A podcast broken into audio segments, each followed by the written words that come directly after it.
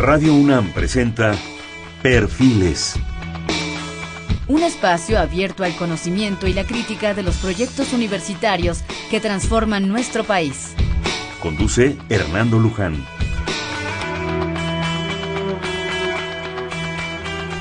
¿Qué tal? ¿Cómo están? Buenas noches. Estamos nuevamente en Perfiles. Este es un espacio en donde conversar con las mujeres y los hombres que día a día forjan nuestra universidad. Este es un programa más de la Coordinación de Estudios de Posgrado. Para ello están con nosotros la doctora Marisa Belaustegui.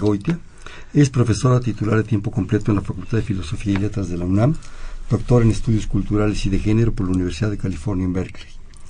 Directora del proyecto Mujeres en Espiral, Sistema de Justicia, Perspectiva de Género y Pedagogías en Resistencia de la UNAM, una propuesta en favor de mujeres en reclusión.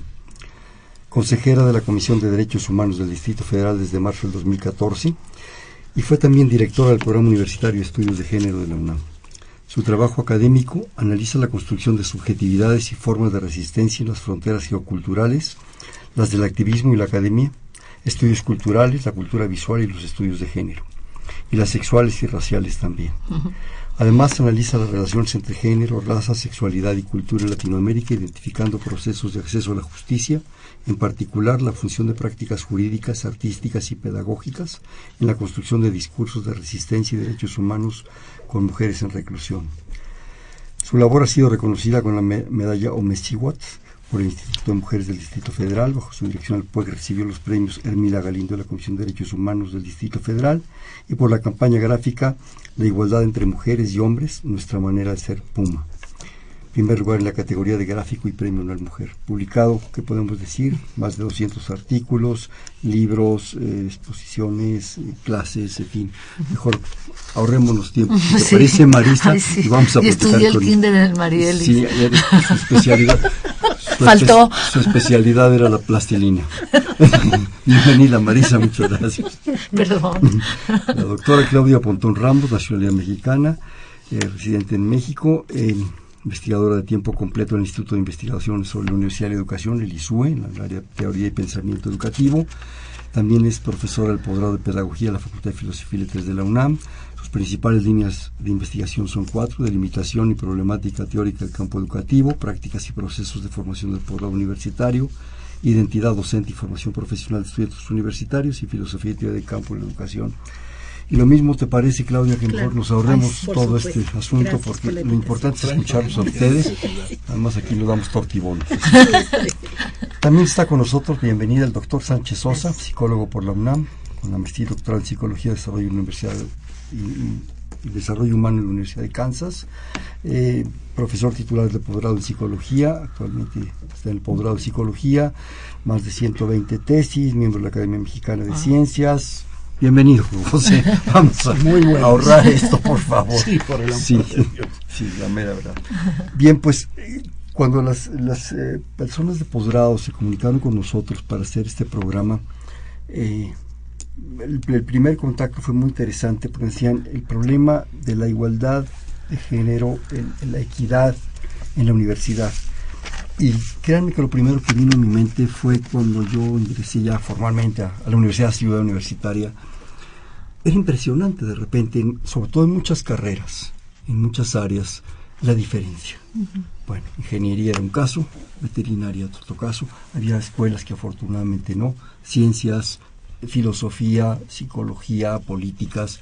Pues bueno, había que darse una vuelta para... Llenas de mujeres. Bendito sea Dios. Eso era lo mejor. Pero, pero por otro lado había carreras profundamente masculinas. Estoy hablando de mediados de los 60. Eso ha cambiado. ¿Qué ha pasado? ¿Qué piensa, Marisa?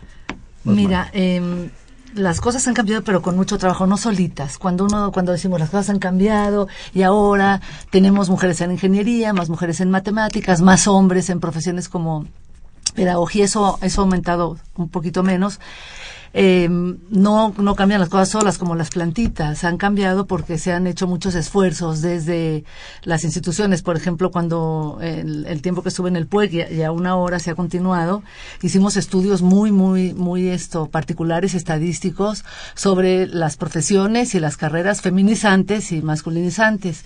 Y encontramos que que se siguen guardando mucho los parámetros que tú acabas de decir de las ingenierías y las pedagogías y las matemáticas y los estudios sobre arte y también en el resto de la universidad. Por ejemplo, los trabajos que son de técnicos académicos, los trabajos de, de, de, salón de clase que das a los cientos y tantos miles de estudiantes son de mujeres. Eh, todo lo que tiene que ver con profesiones menos valoradas y lugares en la universidad, por ejemplo, ves la Junta de Gobierno, tú vas al Consejo Universitario, te, te sientas atrás y puras calvitas y, y, sí se ve bueno.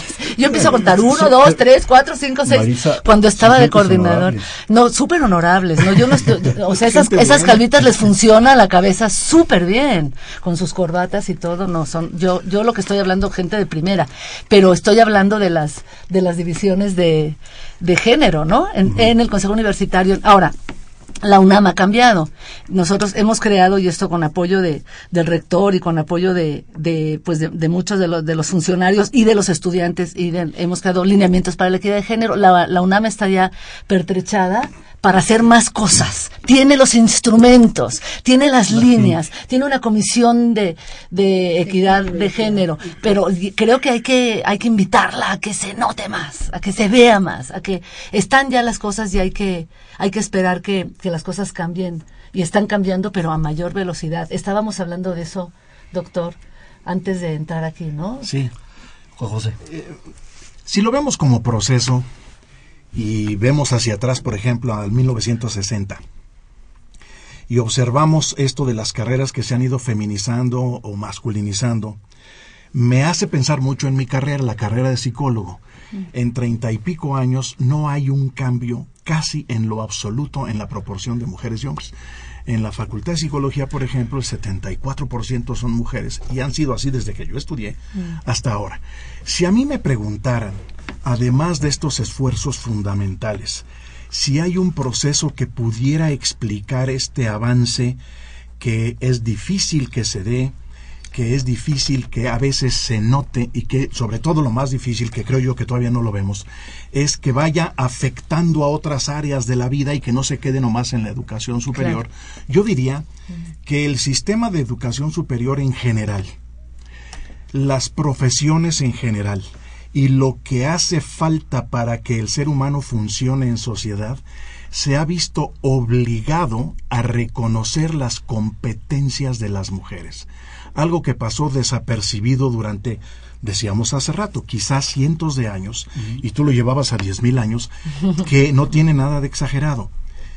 Si tú lo ves históricamente, y te sales de aquella de aquel viejo dato de que bueno pues sí si estabas en las cavernas alguien tenía que acordarse de dónde recolectar la comida y alguien tenía que acordarse de cómo el garrote le daba en la cabeza al animal que te ibas a comer. Pero tenemos que hacer cuentas. La verdad es que hace cinco mil años que eso no ocurre o más. Quizá esos diez mil años.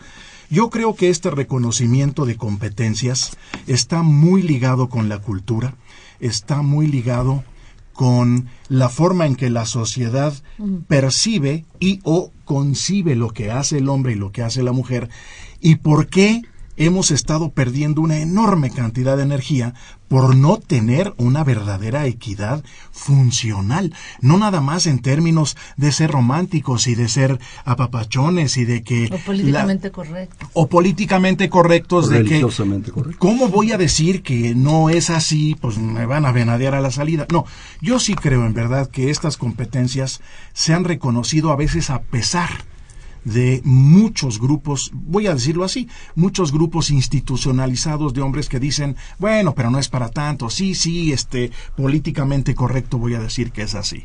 Pero yo creo que está en la cultura. Y, yo, y yo creo que la cultura no es un ente así flotante que digamos, pues la cultura nos afecta. No, la cultura es lo que hacemos todos los días, lo que decimos todos los días y lo que sentimos todos los días y empiezas de que somos chiquitos en la casa. La cultura no es algo que surja aleatoriamente, es como nos criaron, con qué tipo de conceptos, con qué tipo de prioridades y con qué tipo de reconocimiento de lo que cambia en la vida. Yo creo que si lográramos poner los componentes de por qué estamos como estamos y que hemos tenido este avance al que se refiere Marisa, yo sí creo que podré, es más fácil con esos antecedentes hacer propuestas para que esto, en vez de tomar 100 años, tome 15 o 20, que dejarlo un poco al azar y esperar que la cultura cambie. La cultura no va a cambiar si no cambia el comportamiento de la gente. La cultura somos nosotros, de alguna manera. Es lo que hacemos. Claudio. Bueno, yo hablaría, para hablar de igualdad de género y equidad, recuperaría primero tendríamos que dimensionar cuántos jóvenes, qué porcentaje de jóvenes tienen derecho a estar en educación superior y cuántos realmente se están aceptando. Tienen derecho. En, todos los jóvenes tendrían que tener derecho a tener una educación, incluyendo la universidad. Casi en menos del 17% de los jóvenes que tendrían que estar en la escuela están, o sea, los demás están fuera, en el mercado informal. Hablar de jóvenes estudiantes ya es definir una prioridad frente a aquellos que están excluidos. Y ahí me parece que ya no podríamos hablar de equidad en términos globales. Si hablamos socialmente, estamos hablando de una proporción reducida de jóvenes que podemos atender, la cobertura que puede atender la universidad como una universidad pública y un porcentaje muy grande de jóvenes que tienen derecho pero que no pueden estar en la escuela porque están excluidos del sistema y ahí ya hay un principio de desigualdad desde mi punto de vista. Por otra parte está el tema de las profesiones, eh, la educación tecnológica en México se ha minimizado mucho y se ha desarrollado muy poco. Si comparamos el estatus que tiene la educación media superior y las opciones terminales que pueda tener el CEBETIS, el CETIS y todas estas opciones que tienen como formación terminal, están claramente identificadas las carreras femeninas y las carreras más masculinas. Turismo, ¿no? Que hay una población muy heterogénea, pero mecánica automotriz y estas carreras están muy masculinizadas. En general los oficios están muy masculinizados. Y hay como una cuestión, coincido completamente con José, en relación a la cultura, hay una cuestión cultural de peso que es casi innata al tipo de trabajos que se pueden acreditar para lo masculino y al tipo de ejercicios, y esto lo decía Marisa hace muchísimos años, pero no nos vayamos más atrás, la educación de no de los tratados de pedagogía del siglo XVII que solamente se escribían para el que iba a gobernar y solamente podía gobernar un varón. Era imposible pensar en una mujer. Y uno lee un tratado de pedagogía de 900 páginas y el primer capítulo es no la educación de la nodriza, que es la que lo va a cuidar, lo va a educar y qué tipo de principios y valores tendría que ser. Yo creo que hay un peso cultural social muy fuerte, ideológico, cimentado en las culturas que de alguna manera rebasa los esquemas este, sociales, se instala en la psique del sujeto y se socializa. Y esta socialización permite simbólicamente definir estructuras de trabajo. Y, lo vea, y veamos, veámonos en escenarios más concretos nosotros para poder salir, trabajar y responsabilizarnos de puestos en la universidad, tenemos que delegar funciones de casa a mujeres. Por lo regular, yo no conozco hasta ahorita a un hombre que preste servicios de limpieza y de aseo y que además esté acreditado y se siente orgulloso de eso porque es un servicio que finalmente es un oficio que le va a dar un trabajo. Yo creo que desde el punto de vista educativo... un detalle. Y si existiera, habría desigualdad. Además. sería mejor pagado porque yo creo que tendría estándares más, más fuertes. En el caso de mi área, bueno, pedagogía es el claro ejemplo, yo creo que se usa mucho en las discusiones, extremadamente femenina. Yo, si yo veo un balance de la población que tengo inscrita en mis programas de maestría de doctorado, el porcentaje alto sigue siendo de mujeres frente al porcentaje de hombres y creo que esto no va a cambiar porque tiene que ver con todos estos esquemas mm, psicológicos y sociales que pesan mucho en la comunidad de, sus participaciones mm, me brincan tres cosas, me, surgen tres cosas que creo que las podemos ligar perfectamente. Que se está obligado a reconocer competencias, que es un problema cultural y el derecho de los jóvenes. Yo quisiera nada más comentar aquí algo. Estamos hablando de educación superior de posgrados, pero esa es la punta del iceberg. Todo lo de abajo ya se viene arrastrando los 10.000 años que decía Marisa, o más probablemente. Para llegar a este punto de los posgrados, de las licenciaturas, de las maestrías, ha sido un arduo camino, que en un momento dado ya se llega con una gran desventaja, derecho de los jóvenes. Claro, ojalá todos tuviéramos en este país eh, derecho a esto. No sería, no sería sano porque entonces no habría gentes que hacen labores y trabajos muy buenos, muy eficientes y muy, muy valiosos. Pero el problema es un problema de cultura y una obligación a reconocer competencias. ¿Quiénes van a llegar? ¿Quiénes no van a llegar? Y a los que llegan tenemos que cuidarlos. Pero ¿qué cultura traen arrastrando? Quizá es una pena admitirlo, pero la verdad es que hay accidentes históricos que nos han forzado a reconocer esas competencias. Ahorita se me ocurren dos muy, muy sencillos, quizá el segundo más que el primero. El, el primero es el movimiento de las sufragistas. Esto no puede seguir así. No hay una sola razón que permita explicar que el voto de un hombre para elegir a un político es diferente al voto de una mujer para elegir al, mismo político. Como si no hubiera acceso a lo que se sabe de lo que implica mi decisión de votar. Y esa era la lógica de aquel entonces. Estamos hablando de hace ya 100 años. Y el segundo fue un accidente más grande, masivo, pero que fue un verdadero abreojos para el mundo occidental en general. Y fue cuando todos los, o la gran cantidad de hombres se, se fueron a la Segunda Guerra Mundial, toda la industria, pero estoy hablando de toda, sin excepción, incluyendo la industria de guerra, la manejaron, la sostuvieron, la condujeron y la hicieron triunfar las mujeres.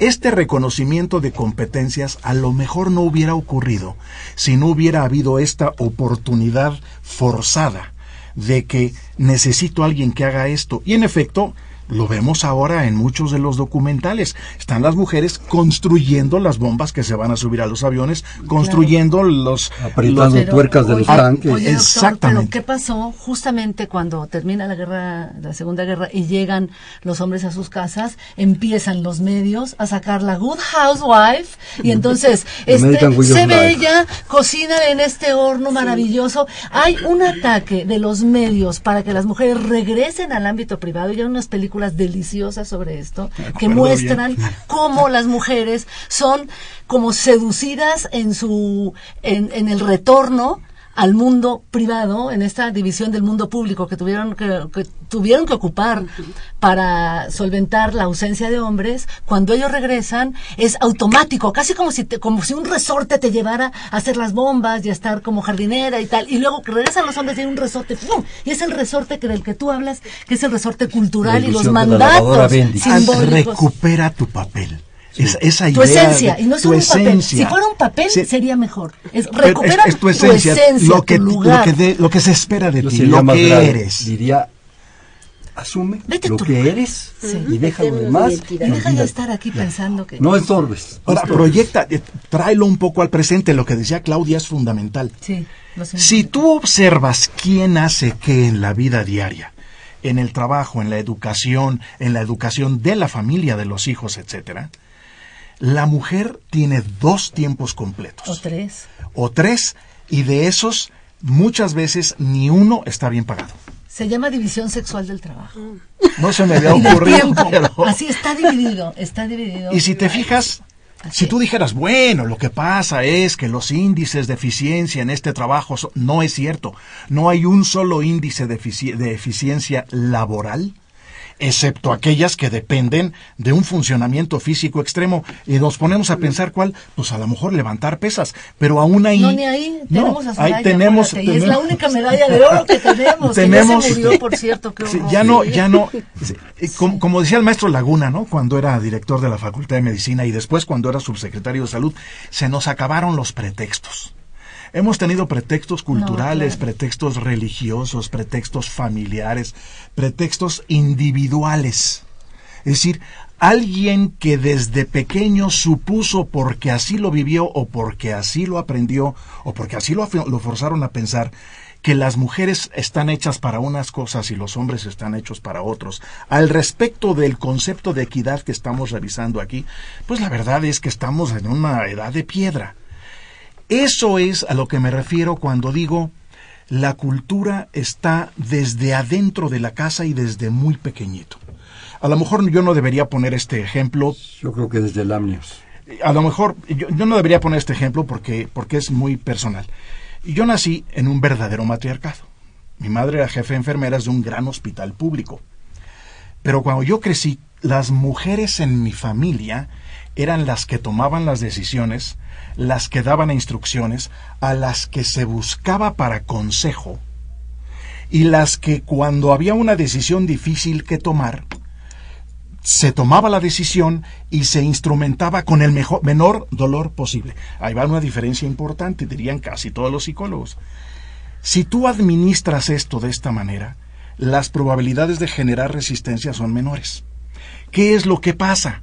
Lo que pasa es que de una manera otra vez muy accidental, yo crecí en un sitio donde las mujeres mandan. Pero espérame, eh, pregúntale cuánto le pagaban a la enfermera y ahora vamos a hablar de la ah, administración de la emoción y de las decisiones. a las mujeres les pueden preguntar y administran emocionalmente eh, el mundo. Las mujeres tienen una gran capacidad para ser las que llevan las emociones y las que hacen al esposo y cómo te fue y cómo estás identifican mejor las emociones. y hay una y todo hay un trabajo emocional que las mujeres hacen pero es gratis no es reconocido es un trabajo como de son son per, de la, y es una un trabajo que se hace en la en, en el ambiente privado y vamos a ver tu madre era jefa de enfermeras y hay que ver lo que hacía y cómo era su trabajo en función de los médicos. Y en tu casa era una, era una figura íntima, íntima de mucho poder. Las mujeres tenemos mucho poder en la intimidad. Ahora, cuando disputamos ese poder en lo público, Claudia, que tú sabes mucho de esto, cuando disputamos este poder en lo público, tenemos todos esos mandatos de los que tú hablas, son de veras como que de repente nos salen, no son techos de cristal, son muros de concreto. ¿Qué techo de cristal? son murotes. Quieres avanzar, ya lo tienes en la cara. Hay que tumbar esas paredes. Por ejemplo, Claudia tiene una hija, ¿no? Tienes una hija y tiene... Y, eh, preguntémosle Son tres tiempos completos de las mujeres, además hay que tener la comida y dar placer. Te, pongo un ejemplo de una investigación reciente hecha por una muy conocida psicóloga, Rina Repetti. Hizo un estudio muy sencillo. Hay ciertas sustancias en la saliva que tú puedes registrar para ver ansiedad, para ver el manejo del estrés. Una de ellas es una sustancia que tiene cambios a lo largo del día. Hizo estudios con hombres y con mujeres. Los resultados señalan, solo voy a mencionar uno, es un estudio muy grandote. Si yo a mi esposa le digo, fíjate que las cosas en el trabajo andan mal, este me peleé con mi jefe, mis subordinados, no, etcétera, le modifico tanto la reactividad emocional que puede empezar a enfermarse o, sus reacciones son tales que reflejan toda la emoción. Y el mismo dato medido con esta sustancia, con esta hormona en saliva si ella me platica, me fue mal en el trabajo, tuve estos problemas, etcétera, mi sustancia de ansiedad no cambia, la de ella sí. La de ella sí. Eso te está hablando de que hay una serie de variables la mayoría quizá en la cultura, la mayoría quizá en la crianza, pero pero pero el cerebro viejo, esta esta forma antigua de percibir el mundo es muy, muy diferente y ahí es donde las competencias de ellas no se han reconocido. Ejemplo, ellas son mucho más capaces que los hombres de identificar si una expresión facial está reflejando una, una emoción específica o no. Yo creo que aquí también entonces estamos introduciendo otro factor, que es un hecho evolutivo. ¿Evolutivo? Sí. Esto de la saliva porque los hombres sí lo tenemos. No, pero eso, bueno, no es evolutivo. A ti te enseñaron a tragar mm, saliva y te enseñaron a escuchar. Una cosa es tragar saliva y comer no, pero, espérame, no, son las enzimas. No es, no es, no, eso no es biológico. La producción de saliva es biológico. Lo que no es biológico es que a nosotros nos enseñaron desde niñas a escuchar al hermano, a escuchar al padre, pero a es una cosa emocional. Pero, pero es un escenario cultural. Marisa, es una cuestión enzimática la que está La saliva, pero no el escenario cultural. La saliva la produce. Es que ya llevas un factor ahí. Es, pero es. No, no, no, hemos dejado ir a. ¿Por qué no oímos a Claudia? Un Dispara, Claudia. No, me hacen pensar en temas, bueno, de lo que yo trabajo. Si revisamos el rezago educativo y vemos en dónde está el problema crucial de rezago educativo en México, está en la secundaria. Y si revisamos las estadísticas, un problema serio es cultura de prevención, porque las chicas salen embarazadas. ¿Y quién tiene que hacerse cargo del embarazo por cuestiones biológicas? Es la mujer. Generalmente las niñas, y está demostrado en estudios, tienen a su hijo y ya no regresan a la escuela, porque el retorno a la escuela es literalmente imposible ante las condiciones sociales, ante el poco apoyo de la madre de familia que se siente traicionada y que tiene que ver con todo esto que Marisa dice que es Creo que sí, es una construcción simbólica y social de reforzamiento cultural fuerte que viene no solamente de la familia, viene de la iglesia, viene de los medios de comunicación, no y en la escuela se puede hacer muy poco. ¿Qué pasa después? En educación media superior, los que sobreviven se enfrentan a problemas también.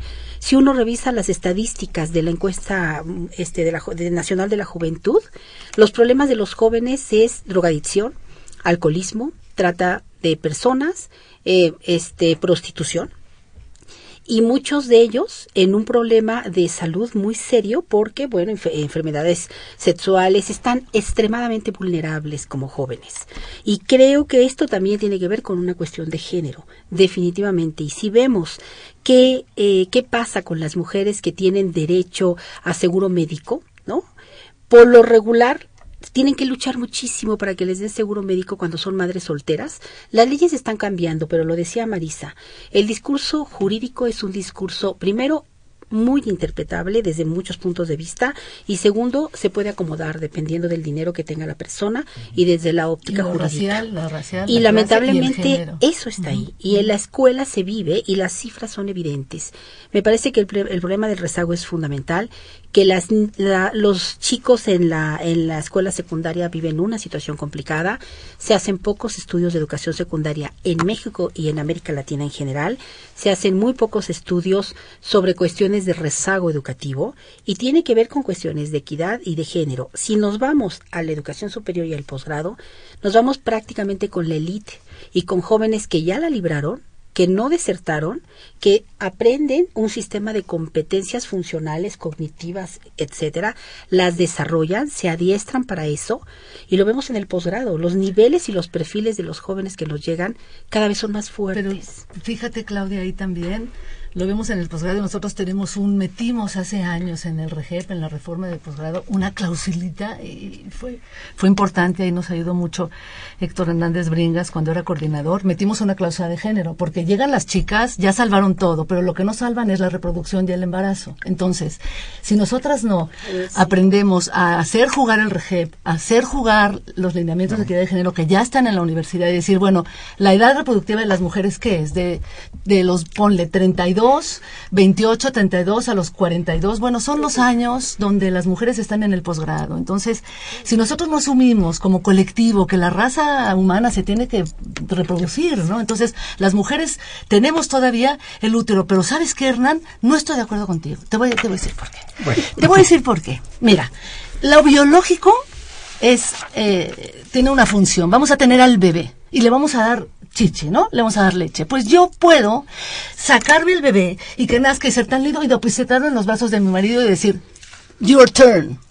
¿Y cómo hacerle? Bueno, le saco la leche con unos preciosos dispositivos que hay, lo pongo en un precioso refrigerador y me voy a mi posgrado y me voy a dar mis clases. Y hay licencias de paternidad y ya no hay mamuts y ya no tengo que tener al nene pegado a la chichi. Y si lo tuviera que tener, tendría que haber, ¿cómo se llama? Le han puesto un nombre de mamatorios o algo así, donde dan, se llaman algo así. Son los políticos.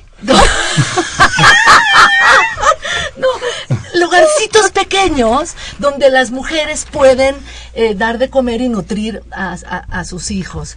Y si vas a las sociedades más evolucionadas, tienes el, derecho a, estas eh, licencias de paternidad, tienes cuartitos especiales muy cómodos, muy chiquitos, muy modestos, donde las mujeres pueden lactar, los lactatarios o como se llamen.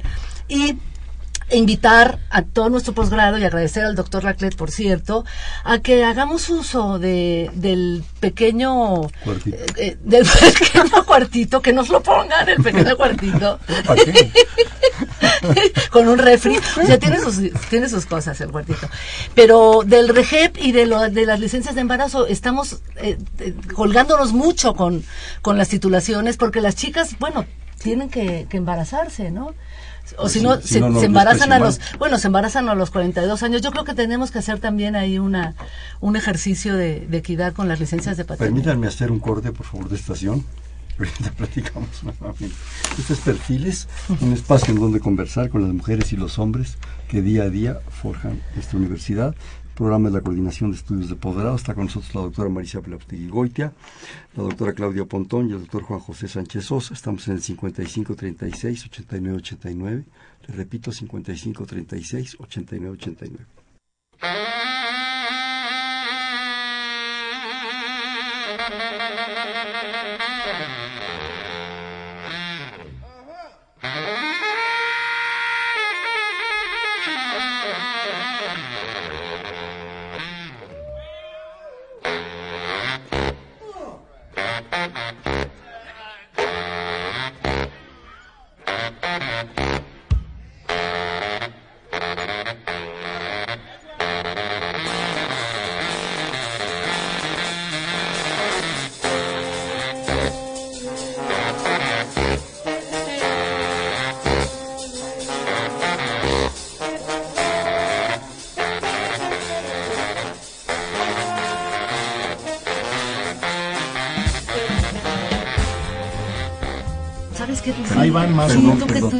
perdón, Marisa. Dígame. Nada más.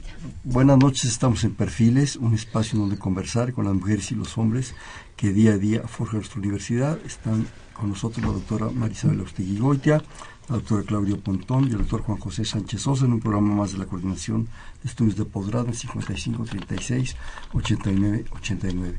Por lo pronto nuestros escuchas ya se dieron cuenta de que si algo sobra en esta eh, cabina es pasión, ¿verdad Marisa?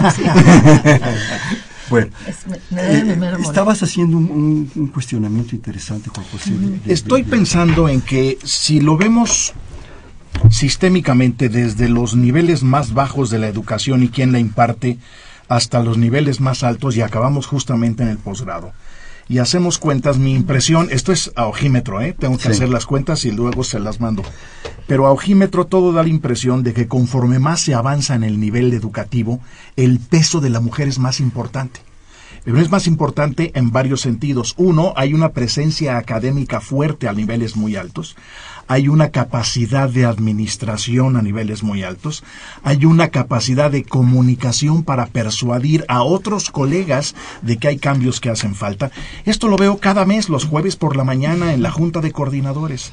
Y me quedé pensando cuántos coordinadores y coordinadoras somos. No he hecho la cuenta, pero la impresión así también a ojímetro es más o menos mitad y mitad. Si nosotros hacemos esa misma pregunta, quizá para otros niveles educativos, estas proporciones son muchísimo más diferentes y no son en los, en los sentidos de que, que, estamos buscando, están en los sentidos que hemos estado diciendo esto no puede seguir así.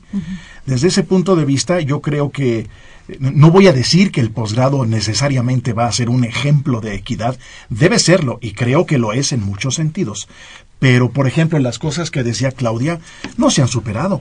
Es decir, ¿quién llega a nuestros posgrados? Pues si nos ponemos a ver las historias familiares de cada uno de ellos, las historias económicas de las familias, las oportunidades a las que tuvieron acceso, lo que tuvieron que pasar para poder llegar ahí, nos vamos a encontrar que ni son todos los que están ni están todos los que son.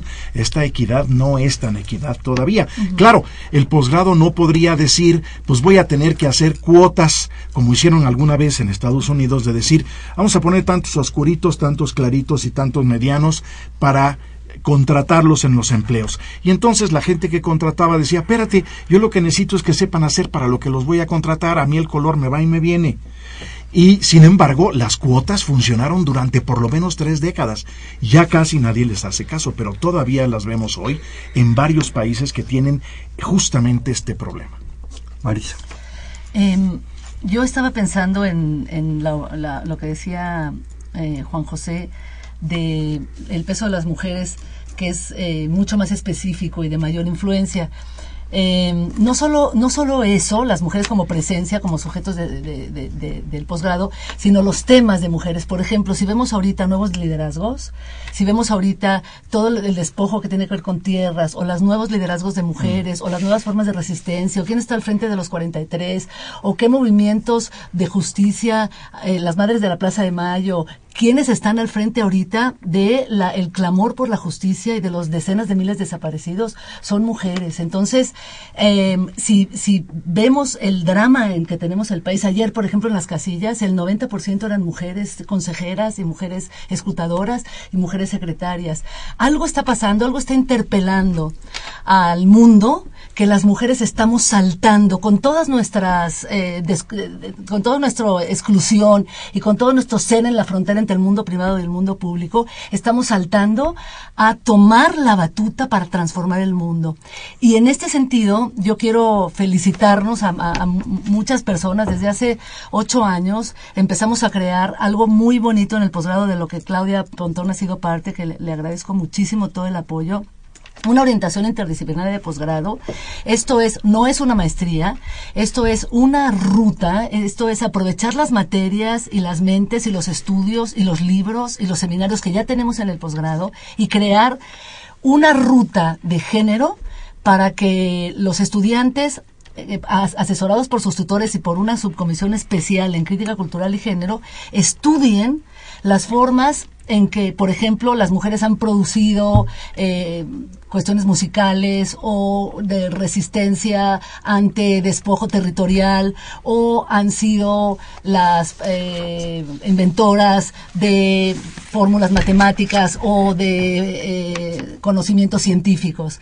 Esta orientación interdisciplinaria acaba de ser aprobada hace dos meses y nos costó muchos años, casi 10 años el llevarla a cabo porque nos costó muchísimo ir convenciendo a, en esta en el sentido que nos decía Juan José, estos mandatos culturales de decir, bueno, las mujeres lo que hacen es ABC y los hombres lo que hacen es CDH, lo que es CDH es mucho más importante y mucho más representativo.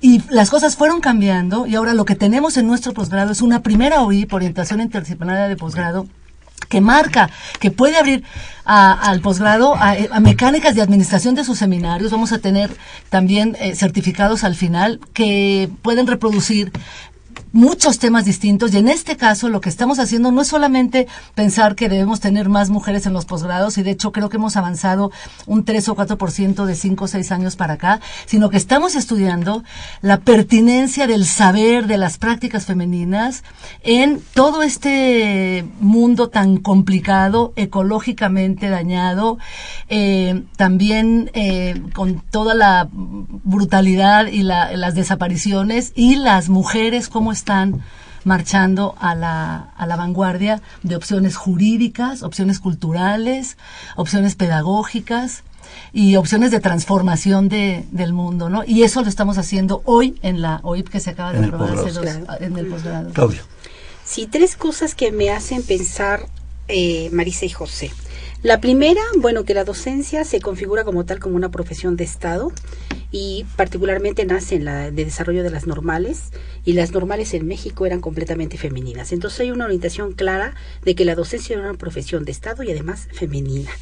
La otra, que tenemos códigos culturales establecidos que habría que diferenciar. No es lo mismo hablar del escenario nacional, del escenario local y del regional, que son distintos.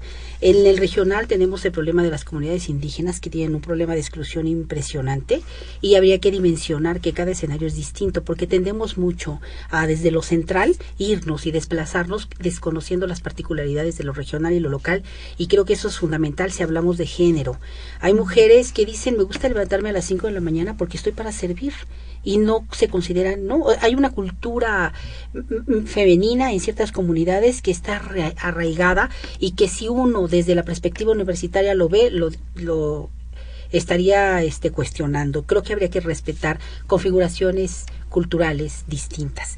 Y la parte de la OIP, estoy convencidísima, el programa de posgrado en pedagogía junto con el programa de estudios latinoamericanos apoyamos la orientación interdisciplinaria este de estudios de género y crítica cultural que coordina Marisa. Yo puedo identificar, aquí tengo algunos títulos muy generales de los trabajos que le dan sentido a esta orientación, que como bien dice Marisa, no es un grado académico adicional, es una cuestión específica en el certificado del alumno que va a tener tener un énfasis en que tiene una formación especializada en estudios de género y crítica cultural porque ha capitalizado una formación en ese ámbito y porque en el proyecto doctoral está dando cuenta de un problema que compete completamente y directamente al ámbito de la crítica cultural o de los estudios de género.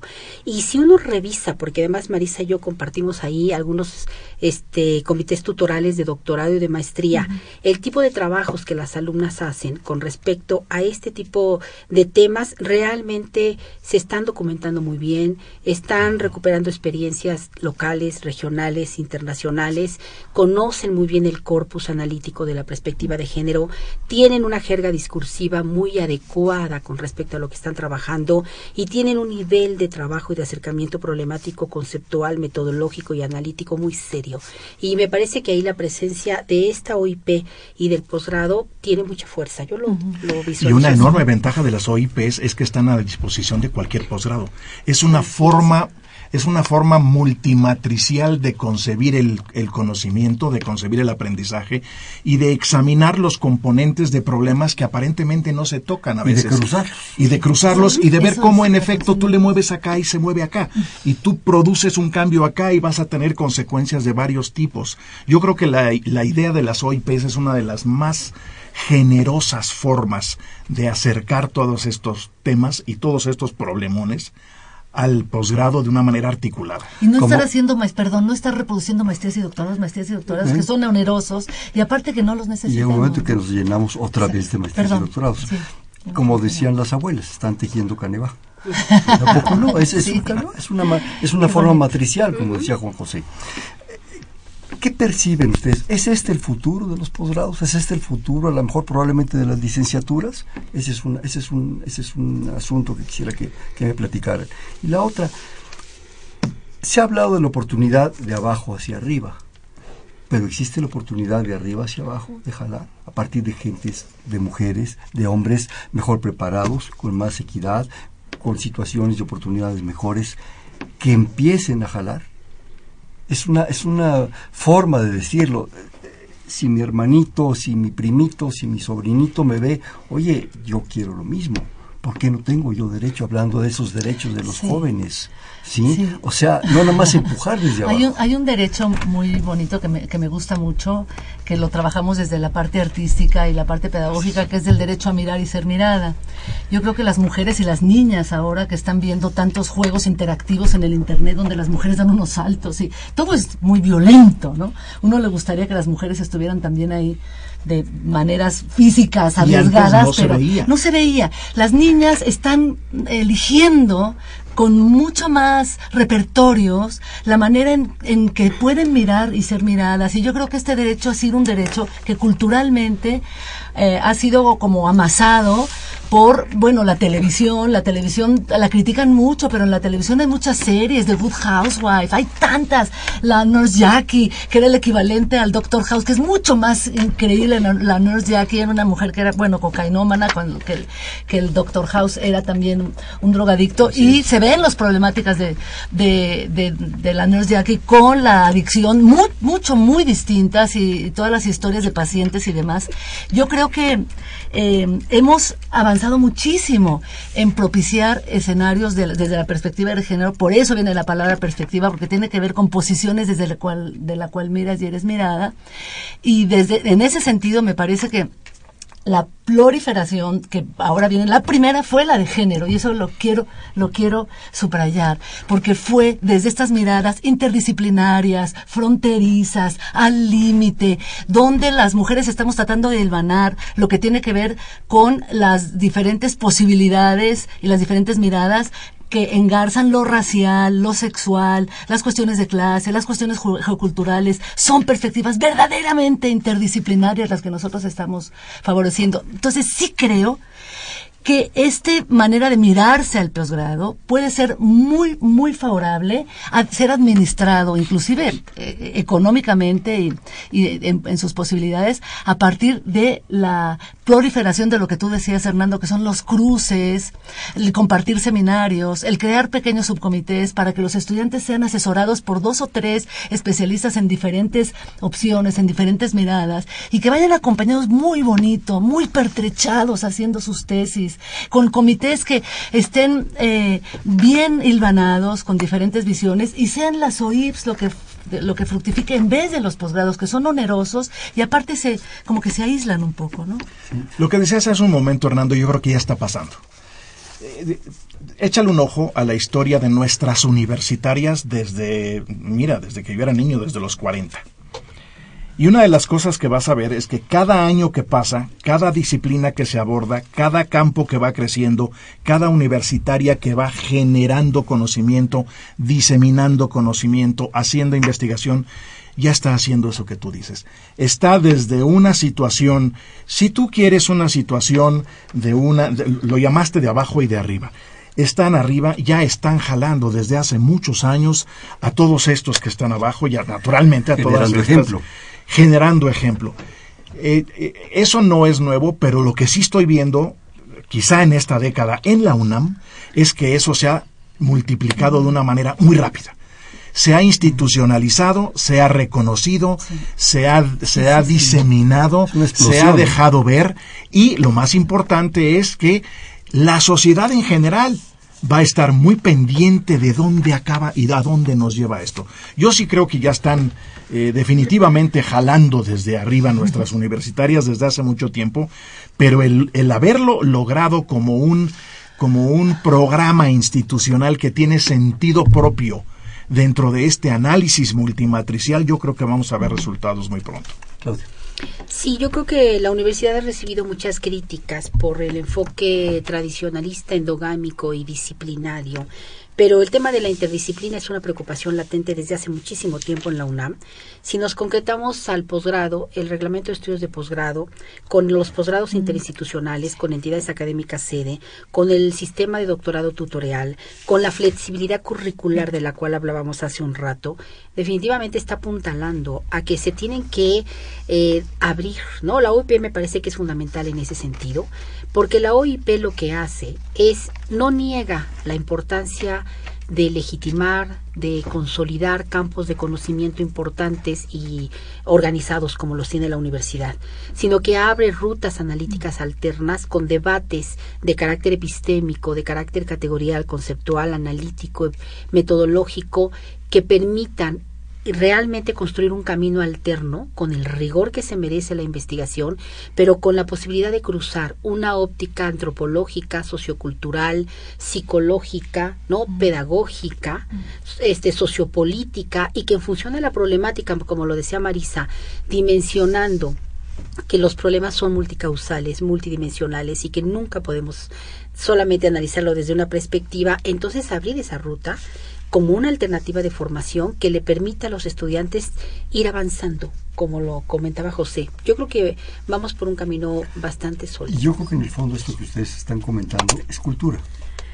Es integrar cosas, es no ser, es una revolución. lineal, es no ser eh, con una sola visión, es integrar todas las posibilidades, todas las opciones, enriquecerlas en el fondo. Eso es cultura. Perdón, ¿me permiten leer dos participaciones? Ernesto Guerrero Padillas de Xochimilco, le mandamos un saludo. Felicidades al programa, está muy ameno e interesante. El tema es muy complicado. Considero que la mujer es un ente completamente especial y tiene una serie de características fisiológicas que no pueden ser comparadas, por lo que merece un trato diferenciado y especial. Ah, vamos a acabar el programa así, vamos a empezar a discutir. No, no, ese, es para otro, Marisa. Invítanos a otro. para otro, bueno. También nos habla la señorita de San Román desde Toluca. Me parece loable la evolución del papel de la mujer. Conozco una pareja donde la mujer estudiaba un doctorado en la UNAM. Iban ambos con el bebé a la universidad y el padre esperaba y cuidaba al bebé durante las clases. Ella acudía a matar entre clases, me imagino que en las islas. Y así ella terminó el doctorado con éxito. La mujer que quiere estudiar lo puede hacer con el apoyo del hombre. Debe hacerse más promoción del papel del padre en la familia, que tiene la misma responsabilidad que la madre, y los dos tienen el mismo derecho a estudiar y superarse. De otro modo se origina un abandono que los infantes resienten y externan más tarde, y pues ahí se Bueno, qué dos preguntas tan intensas. ¿eh? Fíjate que esta última participación es hacia donde deberíamos estar chutando. Deberíamos, si te fijas, conforme se van acabando los pretextos sociales, políticos, culturales, nos van quedando poquitos. Y entre los poquitos que nos van quedando son literalmente prejuicios. Es decir, un juicio que se toma antes de saber nada, sin tener acceso a estos datos, sin tener acceso a las investigaciones que nos dicen cómo está la desigualdad en México al respecto de diferentes ámbitos. Eso se llama un prejuicio. Fíjate que en psicología hay un ejemplo muy viejo si tú ves las etiquetas de psicopatología en los hospitales psiquiátricos o en las comunidades, etcétera. Y tú ves lo que decía Claudia justo al principio. Vamos viendo primero la equidad, la inequidad general y después vamos aterrizando en el género.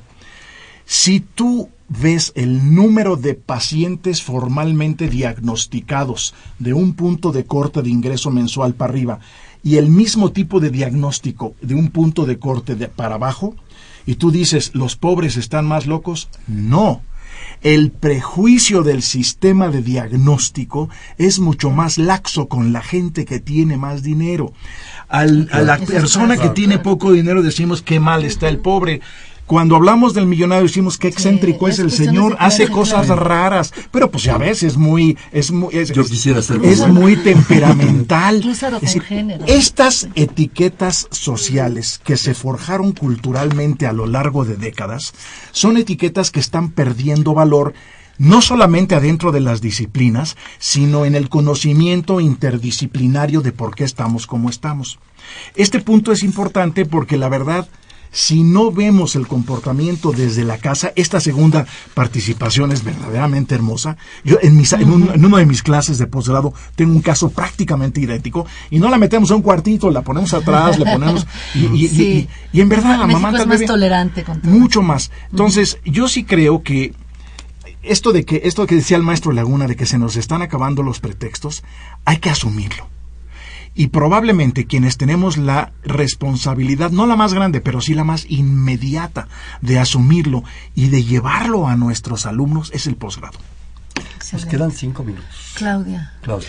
Bueno, pensaba, voy a cerrar con algo que José me hacía pensar, eh, develar estos aspectos que se disfrazan de estereotipos, ¿no? Y de cuestiones que van acompañados con usos y costumbres, creo que es el reto de un posgrado. Un posgrado que está formando a un sujeto que tiene que desarrollar una capacidad analítica, una capacidad de crítica y de autocrítica, pero que tiene que respetar el etos de la investigación. Tiene que cuidar sus referentes teóricos, tiene que contextualizar muy bien su objeto de estudio, tiene que delimitarlo y acotarlo para saber de qué está hablando, porque sabe que no puede generar verdades absolutas ni puede eh, hablar de los grandes universales que tener respeto a los actores que está utilizando como referente importante, ya sea porque les hizo entrevista, ya sea porque es una empiria subjetiva que le está dando información, tiene que manejar rangos de error siempre, porque la gente puede decir mentiras. Y sobre la mentira, ¿no? Hay que develar cosas que están atrás y que son importantes acercarnos. Y no es solamente con un sentido innato de llegar a la verdad. Es construir un conocimiento, como lo decían, lo más cercano a las condiciones del sujeto y a las situaciones geopolíticas y culturales que lo rodean. Acabas de nombrar algo que creo que es un lastre de repente en este país. Puede ser una maravilla, pero se ha convertido en un lastre. Usos y costumbres y, por, y por otro lado podemos hacer otro programa de esto porque las mujeres indígenas ahora las mujeres que están en el medio rural con la pesa de Cuchamala, el problema de Oaxaca, eh, entre otras han sido las líderes más importantes de los movimientos de recuperación de tierras, ¿eh?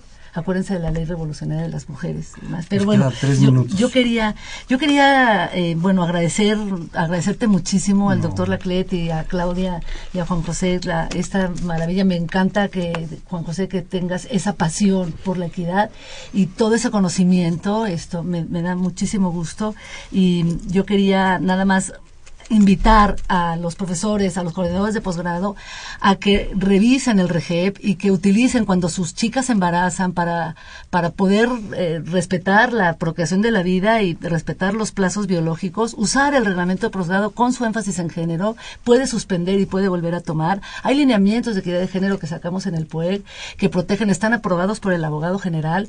Las OIP son eh, unas orientaciones interdisciplinarias, la primera es de género, por invitarles que que sigan reproduciéndolas. Y es de género porque nosotros tenemos estos saberes que son saberes producidos desde abajo, producidos desde la experiencia de las mujeres, pero que tocan muchísimas fronteras. Entonces, agradecerte y invitarles a, a usar lo que hay en la UNAM y la Comisión Especial de Equidad de Género también. Tenemos esas instancias y hay que usarlas. José. Yo simplemente acabaría subrayando un punto final que hizo Claudia que es fundamental. Nosotros no podemos promover estas ideas a ojímetro. Tenemos que basarnos en el gran privilegio que nos da el posgrado, que es basarnos en la investigación, generar investigación, que el conocimiento que generemos sea creíble en términos de la forma en que recolectamos datos, la metodología que utilizamos, cualitativa, cuantitativa, la que sea pero debe generar conocimiento creíble. ¿Qué pasa si tomamos una decisión para promover ideas y lo que estamos usando como basamento no nos va a ayudar gran cosa? No va a faltar alguien que llegue y diga estás mal y nos lo pueda mostrar. Yo creo que la base sobre la investigación es una variable definitoria de lo que se puede avanzar en equidad. Yo creo que el mundo debe ser equitativo, no podemos, ya sea hombres o mujeres, perder una mitad. Yo creo que es importante, que sea un tofu, ¿sí? O sea, en 100% y no los 50, ¿no? Vamos a jugar un bote pronto. Yo digo una palabra y inmediatamente ustedes me dicen la que se les venga a la mente. Género. Igualdad. Género. Género, investigación para saber cómo. Género. Intensidad. Equidad. Libertad. Hace mucha falta. Justicia. Inequidad. Represión. No podemos seguir así. Aburrimiento. Mujeres y hombres. alegría. Pasión. Mucha felicidad. alegría, alegría. La UNAM. Sí, contagio. La UNAM o pasión. La mejor. Pasión. Este fue Perfiles, un espacio en donde conversar con las mujeres y los hombres que día a día forjan nuestra universidad. Un programa más de la Coordinación de Estudios de Posgrado. Estuvieron con nosotros la doctora María Isabel Goita. Muchísimas gracias, María. Gracias a ti. La doctora Claudia Pontón. Claudia, muchísimas gracias. Gracias por el espacio. El doctor Juan José Sánchez Oso. Muchísimas gracias. En la coordinación la doctora Silvia Torres, en la producción Elena Hernández, en los controles Humberto Sánchez Castrejón, en la conducción Hernando Luján. Este fue Perfiles, un espacio en donde conversar con las mujeres y los hombres que día a día forjan su universidad. Gracias, buenas noches. Perfiles, un programa de Radio UNAM.